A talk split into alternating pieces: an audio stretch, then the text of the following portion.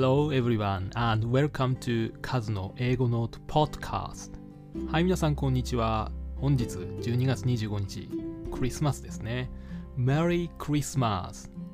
ということで今日はですねクリスマスにちなんで僕が経験したイギリスのクリスマスについてお話をしたいと思います。またそこでホームステイを通して影響を受けたことそれからホームステイで大変だったこともシェアしたいなと思います。僕は2004年12月にイギリスのケント州にあるマーゲートという小さな海沿いの町に語学留学をしました。で2014年12月の頭に投影してでほとんどの、まあ、人語学学校にいた人たちが12月にお国に帰って、まあ、自分たちの国で、家族と一緒にクリスマスを経験するっていうあの形になっていて自分としては12月に留学して学校始まったんですけどもあのどんどん人がいなくなっていってせっかく知り合ったんですけど、まあ、そもそもその人の語学留学も12月でおしまいですとか、まあ、あのクリスマスそれから新年は母国で迎えて戻ってくるのは1ヶ月後とかそんな感じで実を言うとなかなか友達ができず留学するタイミングとしてはかなり失敗だったかなっていうのが後になって分かりました。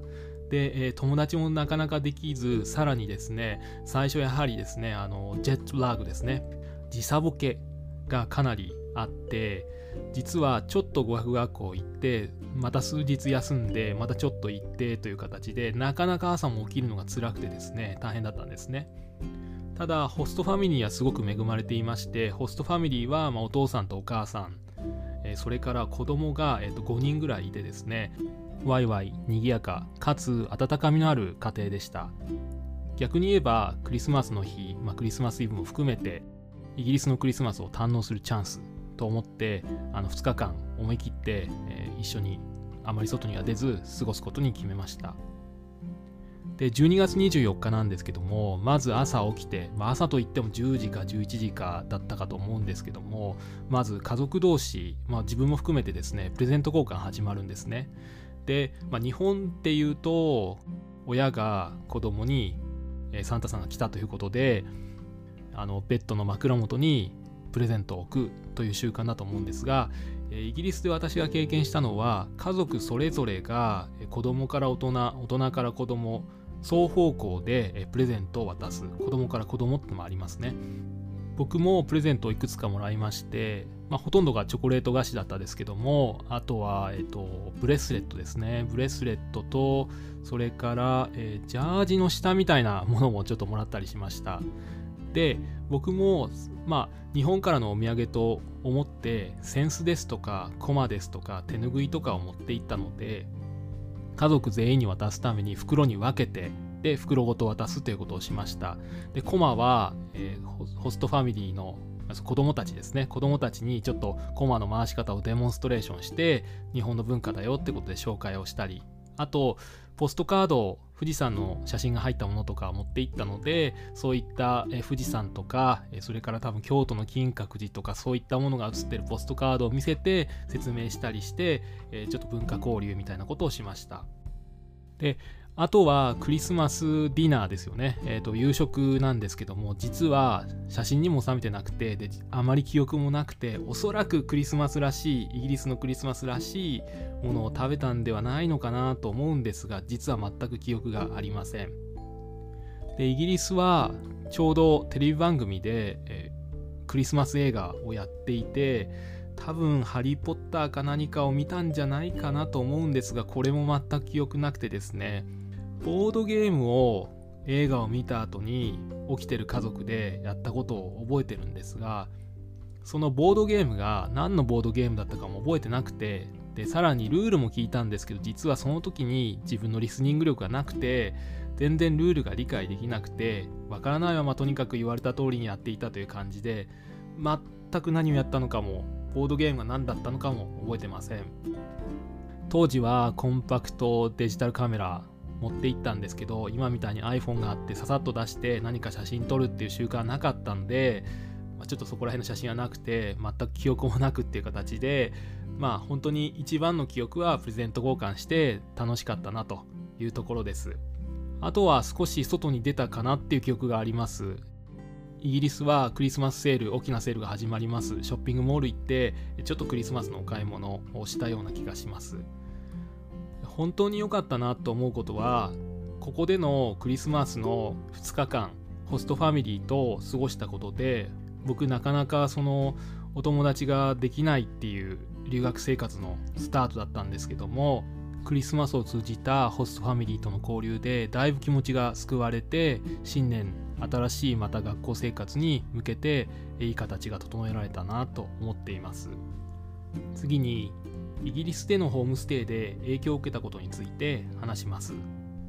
僕のホームステイ先では夕食が6時からだいたい7時ぐらいという時間帯でみんな集まって食べるという形なんですけどもそこで、まあ、子供たちが5人いて1人以外1人18歳で学生ではないなくてで他の子供たちは学生とそれから、まあ、赤ちゃんが1人という形なのでそこでですね夕食になるとですね必ずですね1人ずつ親がですね子供の方に「今日学校どうだった?」とか「何したの?」とか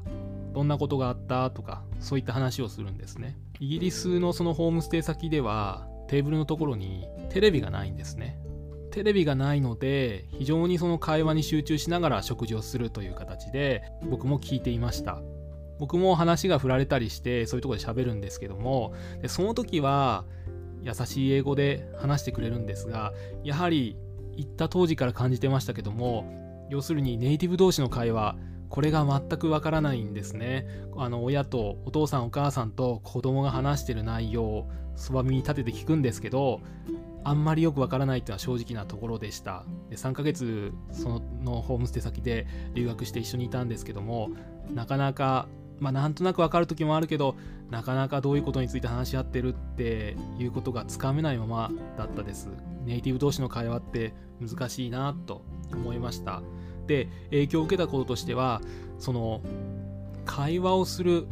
家族同士がしっかりと会話するってすごい大事だなと。でテレビがないってことはすごい実は大事なんじゃないかなって思いました。もちろんテレビは良質な番組を提供していることもありますしテレビの中での話題を話題にしてみるですとかニュースを見て話題にするですとかまあいろんなあの話題の仕方っていうのもあると思うんですけどもやはりテレビがないことでお互いの話にしっかり耳を傾けてるっていうことがすごく分かりました。当然やはり子どもたちも大人もそうですけども何かしら悩みを抱えていたりあるいは共有したい嬉しいことがあった時にちゃんと相手のことを見て会話に集中して気持ちを受け取る相手に向けてその気持ちを表現するということが行われていてあこれってすごい大事だなと思って留学から帰って1人暮らししてる時は別ですけども家族と一緒に食事をとる時にはテレビをつけないということを実践していました。ちょっと今はそれが実践できてないんですけども非常に大事だったなと思って影響を受けたことの一つとなりました。最後にホームステイ大変だったことを話します。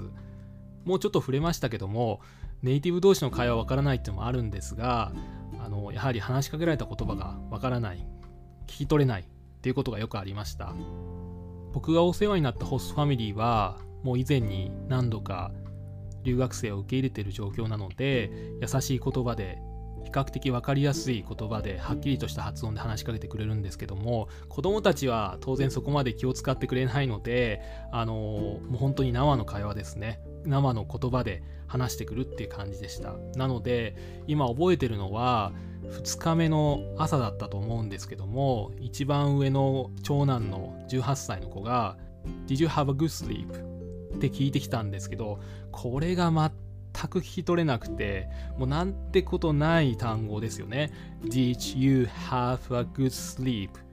よく眠れましたかってことなんですけどもこれ全く聞き取れなくて23回 Sorry, pardon ってちょっと聞いてでゆっくり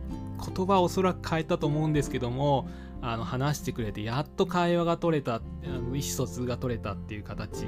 だったですね本当にあの聞き取れないってことで結構苦労しました。で逆に、まあ、今もう当然語学留学してから随分経ってますしイギリスが本当に好きになってイギリス英語を聞いてきたので逆に言えば今の自分が当時の状況にいたらどれぐらい聞き取れるのかなって気になります。